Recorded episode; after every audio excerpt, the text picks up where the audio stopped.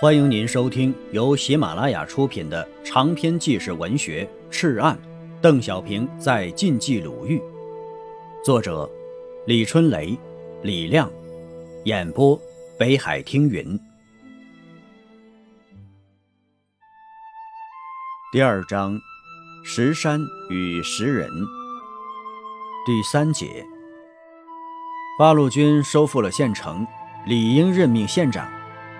一群头缠毛巾的乡下汉子，簇拥着两个骑马人，顺着河谷向县城走去，踩着石头蛋敲着锣鼓钹场，简陋的声音在原始的山沟沟里传递着。从这座山梁到那座山梁，都在看着这些野心勃勃的汉子们。这是歙县县城光复的第二天，他们是去夺县衙的。这可是山里人开天辟地的大胆事。日本人撤出后，活动在刘家庄的中共涉县工委书记刘成栋和地方工作团团长马立萌生了一个奇特的想法：八路军打下了县城，理应八路军派县长。国民党县长跑远了，县衙现在也空着，我们不如啊制造个县长，做做县衙，造造影响。也好在山沟沟里打开局面，没有电台，无法与幺二九师师部联系，也来不及骑马请示。两人大胆决定派王征进城当县长。这地下党员王征啊，当时正在附近的国民党骑四师做地下工作呢，连夜在偏城做准备，油印了出任抗日县长的布告，刻了抗日县长的公章，组织了一百多人去护送。谁领着去呢？正发愁的时候，资县抗日县长田玉民从辽县养伤经过刘家庄，他名望大，与国民党上层人物又熟悉，是最合适的人选了。刘马二人反复做工作，好说歹说，把田玉民留了下来。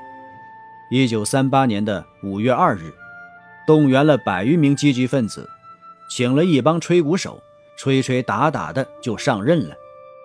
不想啊，孙殿英已经赶在了前头，袁县长已经无影无踪，马上派临县县长张守奎火速骑马进城，转任歙县县长，张贴了公告，坐据了县衙。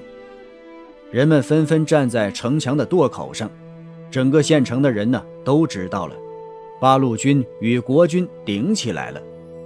队伍走到了县城中央的县衙门口。国民党县长张守奎就走了出来，伸出手欢迎，说道：“友军来了，进来喝茶呀。”这大家面面相觑。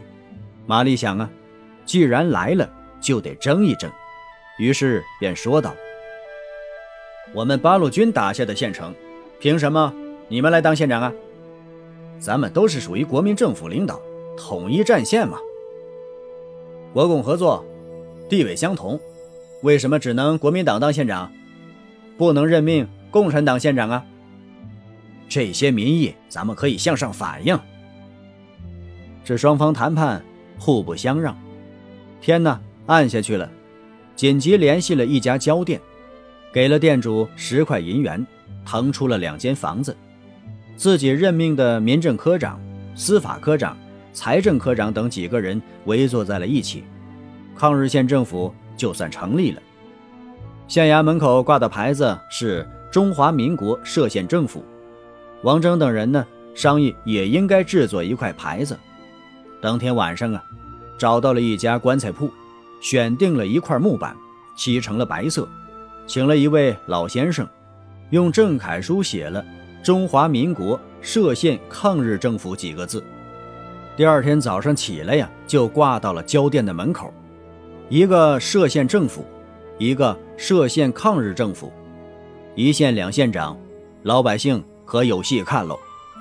每天谈判，说是谈判呢，其实就是争吵，吵也吵不出个结果，边争吵边请示。几天后啊，邓小平下令撤出县衙，相忍为国，但是必须参加动委会，共同领导全县抗日工作。退出的当天呢。八路军工作团油印了几十张布告，写明自己的主张和决心，到处张贴，城门上、垛口上、树干上。亲爱的听友，本集播讲完毕，感谢您的收听。